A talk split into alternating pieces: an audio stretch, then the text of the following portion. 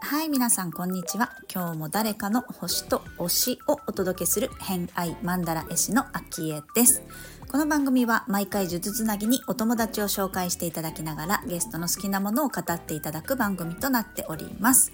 時折星読みも交えつつ平日毎日更新ゲストの熱い推し物語をお届けいたします。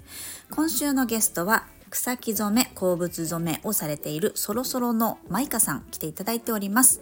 偏愛にまつわるホロスコープをご紹介いたしますと月星座が双子座金星星座が水亀座をお持ちのマイカさんです。星読みが好きな人はこの星座も背景にお聞きくださると楽しめるかもしれません。それではどうぞ。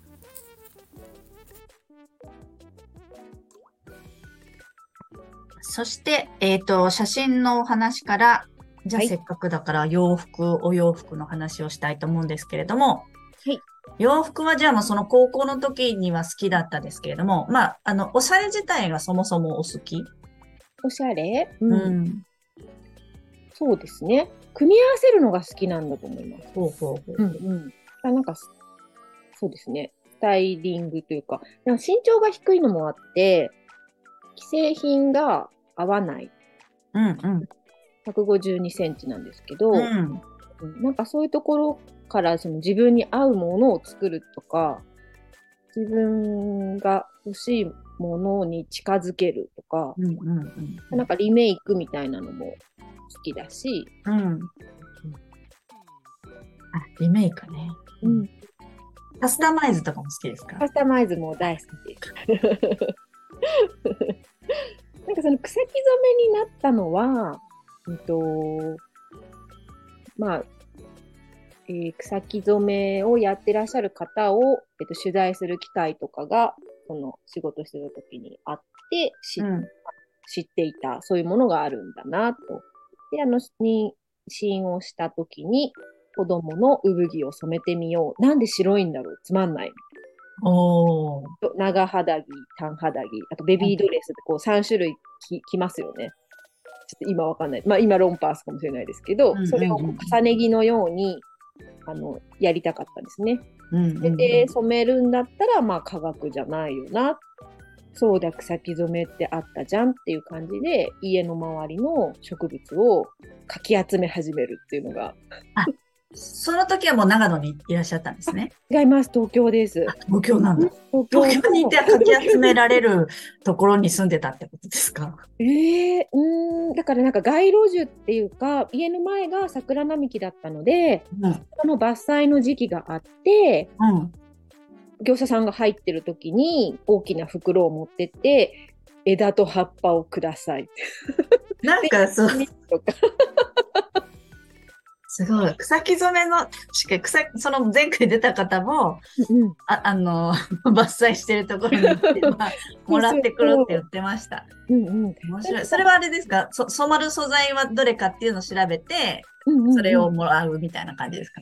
もう全然知らずに。うんそうそう、それもあるんですよ。それもあるんだけれども、材料を染料店で買ってという発想というよりは、身近なもので色がつくんじゃないかとか、なんかそういう疑問みたいな、うん不思議さみたいなものを求めて、うん。うんだからなんかそのとタイミングで、あの、もうこのお家手放すのっていう話があったりした時に、お庭の草木好きにしていいよって言ってもらったりして、なんかオリーブとかを、じゃあオリーブで染めてもいい？みたいな感じで楽楽しくやってみたり。実験的にね。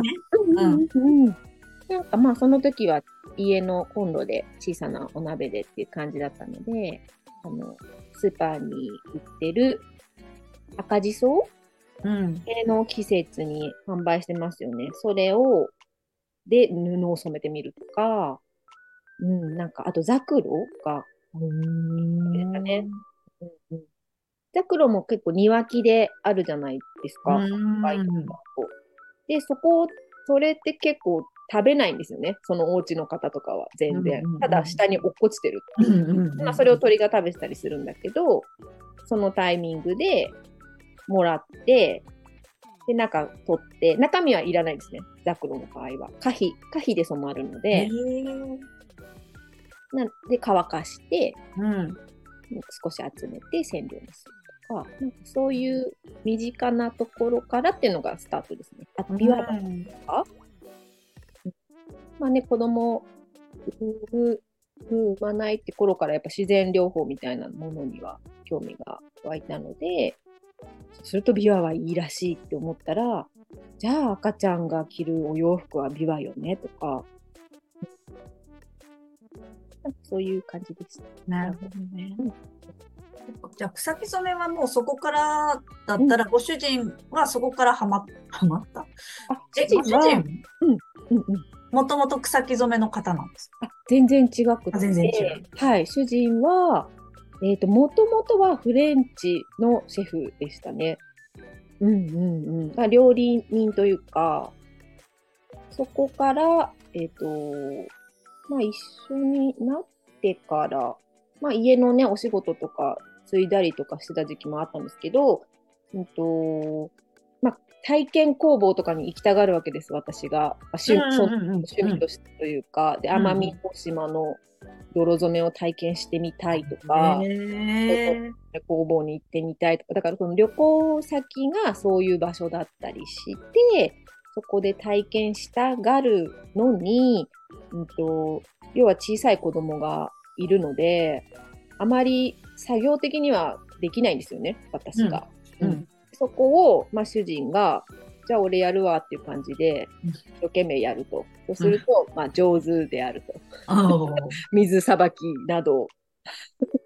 そう、それでだんだん馴染んでったのがいいかなとねえ。じゃあ、流れ的にはその、うん。お子さんのところから、まあ、えっと、マイカさんが気になり始め、体験一緒に行き始めて、うん。旦那さんがやるようになっそう、えっと、それで布ナプキンのお仕事を私がしてたんですけど、布ナプキンを染めるっていう、うん。細々ね、うんやってて、で、あの、移住ってなった時に、じゃあ何やり始めるって、どっちが前に出るか、A 案、B 案みたいな。うんうんうんうんで、まあ、料理って、料理とか、あとお店、レストランっていう案もあったし、あの、し、えっと、農業的なものも彼は興味があったので、うんこういうバージョンと、えっと、ものづくりっていうバージョンと、どっちで行くかってなった時に、ものづくりが進んだので、そっちに行きましたね。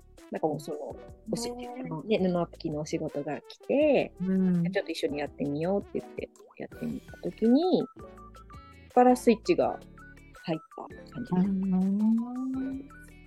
うんじゃあもう、その服が好きなのと染め物、草木染めも割とこうリンクしている感じですかね。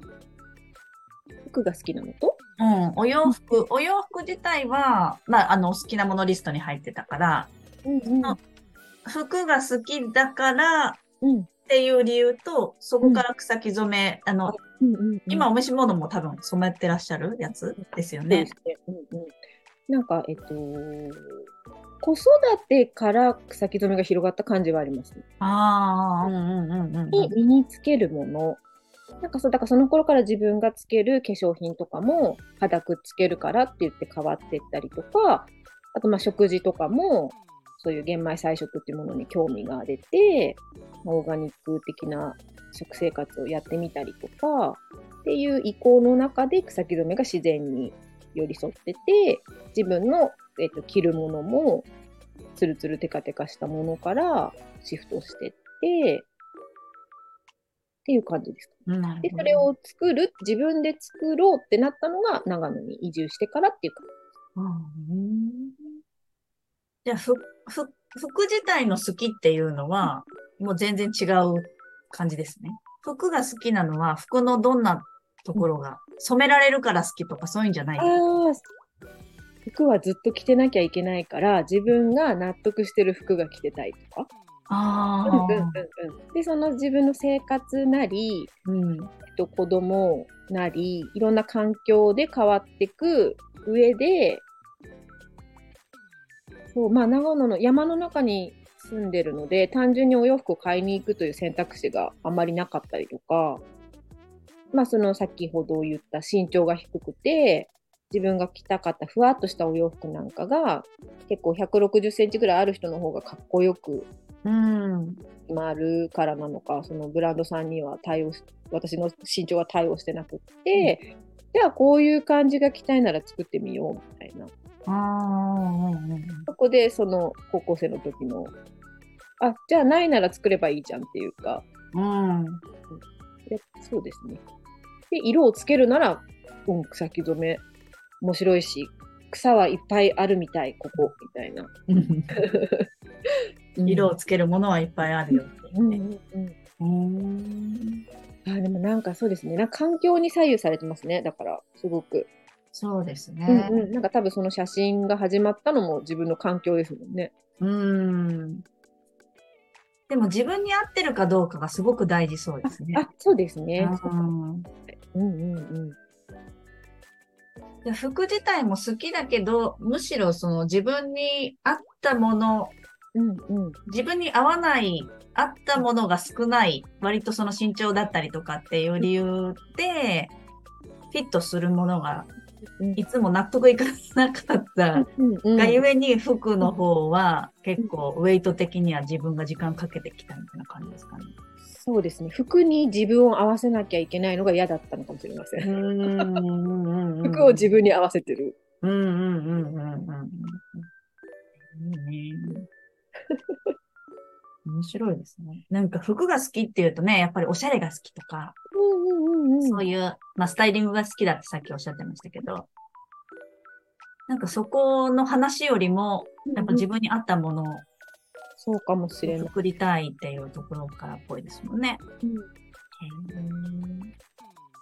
やっぱりあれですか、素材的には、うんと、麻とか綿とか、うん。丸物っていう感じですよね。染まるものなので、天然繊維っていうのが基本ですね。うんうんうんうんもう今、じゃあ、着てるものは大体そんな感じですか？自分で作ってるものうんうん。とか、まあ、既製品をちょっと加工するとか。そう、でも、あのーそれこそそろそろ始めてからは、既製品は全く着ない方向にずっと持ってってたんですけど、うん。12年ぐらい経っていて、ん。で、最近でも出会ってしまった、あのールミオンさんですね。魂服、そういう魂服が出てきちゃう。あの衝撃的だったんですよね。受けた結果とか。うん。うん。で、自分の中で、えっと、触ったことのない素材が出てきたんですけど、あそれが革っていうものだったりして、あ。わうん、あれみたいな。で、ふわふわが好きって思って、ふわふわを身につけてるのに、なんかふわふわしてませんとか。なんだって。全部、そうそうそう。まあ、全部というわけじゃないけど、うんまあ、天然繊維ではありましたけど、確かに。うん。え、じゃあ皮結構取り入れ始めてるんですか？皮を取り入れ始めたんです。ちょっと時間かかりましたけどね、スタート。その受けてからスタートまでに。うん。なんかそれでまた星の話になっちゃうんですけど、春分の頃に受けて、そのセッションを、そこで衝撃を受け、うん。で、こう、夏にちょっとトライする時間が取れたので、トライして、なんか秋分迎えた頃には、ちょっと意味が分かって、うん。また次の服への気持ちのサイクルが変わっていくかなっていうのが、今ちょうど。うーん。それ、分かってっていうのは、き身につけてみて、そうです、そうですっていう。ことですか？うんうんうん。え、どんな、どんな感じになったんですか？普通に単純に。楽しいなんかその自分の中で納得してないと、その素材なり何なりが嫌みたいで、どうやら。皮も、あの、セッション結果的には合皮でも、うん。天然の皮でもどちらでもいいみたいなんですけど、それを、えっと、あ新品を買うのがまず、えっと、うんうん結晶的な意味で嫌だっていううん。自分の考えみたいなのが先に出てきて、うん。うん。で合皮は化学繊維かいっていうところでまた自分の中で葛藤が出てきてそれでセカンドだったらじゃあいいかもっていうところになり、うん。っていうところであのあれですね浅野真由さんが前に着ていたお洋服を送ってくださったんですよね。あ、革のもの？そう私がトライできないでもじもじしていたら、えあるよ、来たら？っていう、なんかこう、気さくな感じで。そう。それで着てみたら、すっごく気持ちがよくて、えー、気持ち手の皮が、もう本当にびっくりして、うんちょっと衝撃でした。うん、気持ちいいんだ。そして暖かかったりとか、うん。なのかあうんの天然繊維の中でもシルクが割と好きなんですけど、シルクってあの夏は涼しい作用をしてくれる？吸湿性とかこう放出性とか湿度をこう快適に保つっていうことができるから夏は涼しくで冬着ても、うんと保温性があるので暖かくっていうこう、えー、と繊維が環境に合わせてくれるみたいなうんうんうんうんうんうん。それって素晴らしいじゃないですか。素晴らしいですそうねいう感じがすごいあの好きであの使ってるし着てるんですけど、なんか皮ももしかしたらそうなの？みたいな。なんかちょっとそういうその動物繊維ですね。シルクも動物繊維だから、動物繊維に対しての興味。そう、確かにシルクも動物性。シルクも動物繊維そうなりますね。あ、そうか。なんか抗菌作用があるからって言って、こう、あんまり洗わないっていう、洗わなくても、うん。汗臭くならないというか、なりにくいというか、そのね、普通に今、こう、CM とかで流れてるような概概念でいくと、洗って当然、常に洗って当然ですけど、そこが洗わないっていう文化が昔からはあって、ね、洗剤とか柔軟剤。そういうのもちょっと気になるタイプなので、あんまり洗わないのとかも嬉しい、心地がいいんです。うーん。洗わないですうん。洗わない選択肢はなかなかね、今の時代は。そうそうそう、あんまりねないですよね。うん。そう面白いな。洗わないことがズボラという、ズボラなのかな？なんかこう風を通すと、またそれが蘇る、シーズンに1回でいいよ。まあ、ウールとかもだからそうです。ウールももうなんか洗うものだって思ってたけど、あの、調べてみるとというか、勉強してみると、やっぱり油分があるから、あ汚れを弾いてるし、洗いすぎはその油分がなくなる。うん。抗菌性っていうものもあるから、なんだっけ、フィッシャーマンセーターとか、なんかこう、フィンランドとか、そういう北欧、寒い地方の方たちは、まあ、おあの、伝統的な模様が各家庭にあって、お母様が息子のために編むみたいなセーターとかが当然のようにあるなみたいなんですけど、うんそれを洗わないんだって。で、洗わない あの友達がね、あの留学とかしては聞いた話なんだけど、その汚れはどうするんだって言ったら、雪の上にバンバンって叩いて、これで汚れが取れたって言うんです。わかるそれが、その、いいとか、日本人的にどうとかはないですけど、でもなんかう扱いっていうか、うんそう、それをちょっとこう、取り入れて、あの、なのでシーズンに1回ぐらいに、うん、やっぱね、汚れたまま保管するっていうのは、それはそれで、火花のことになったりとか、そういうのはあるんで、そういうのは気をつけますけど、うん。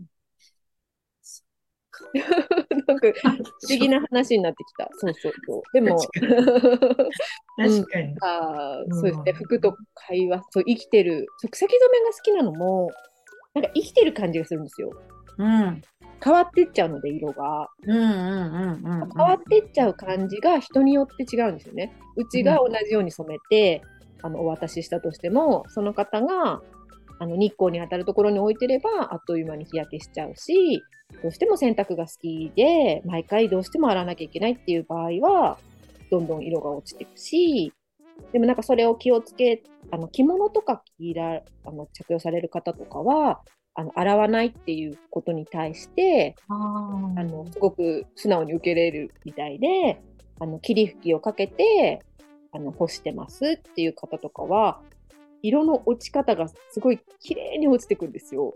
うーん。はあの退色はしてるんだけれども、なんかその洗剤とかで洗った落ち方っていうよりは、なんかこう、そう、あの、私のところから出てった嫁が帰って、ちょっと顔出した時に違う、いい顔してるみたいな、うんそういう感じになる着方もあって、そういうのもすごい感動するし、そうそうだそうだ。洋服作ってて面白いのは、一応服を作るときは、こういうであのコンセプトだとか、こういうデザインだとか考えはもちろん持って作るんだけど、それが、えっと、永遠にそろそろの服ですって歩いてなくていいんですよ。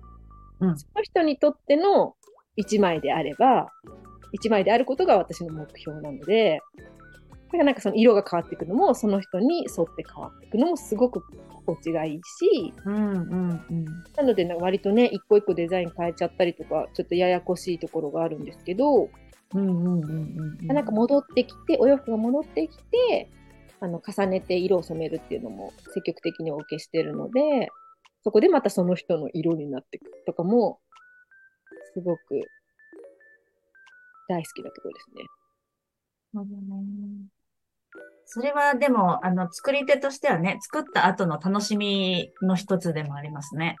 しかも、その、あの、着られてる方と、やっぱりね、まながってるっていうか、そういう機会がやっぱりそれからもあったりとかってするっていうのも、すごい素敵だなって思いますね。へーいいですね。なんか、本当娘、娘みたいで。娘みたいですね。ね、向こうで頑張って、どういう、どうやってか、そうそしてまた会った時の顔がどんな顔かっていうのがね、ちょっと楽しくて、うんいいですね。時間軸がつながってて。面白い。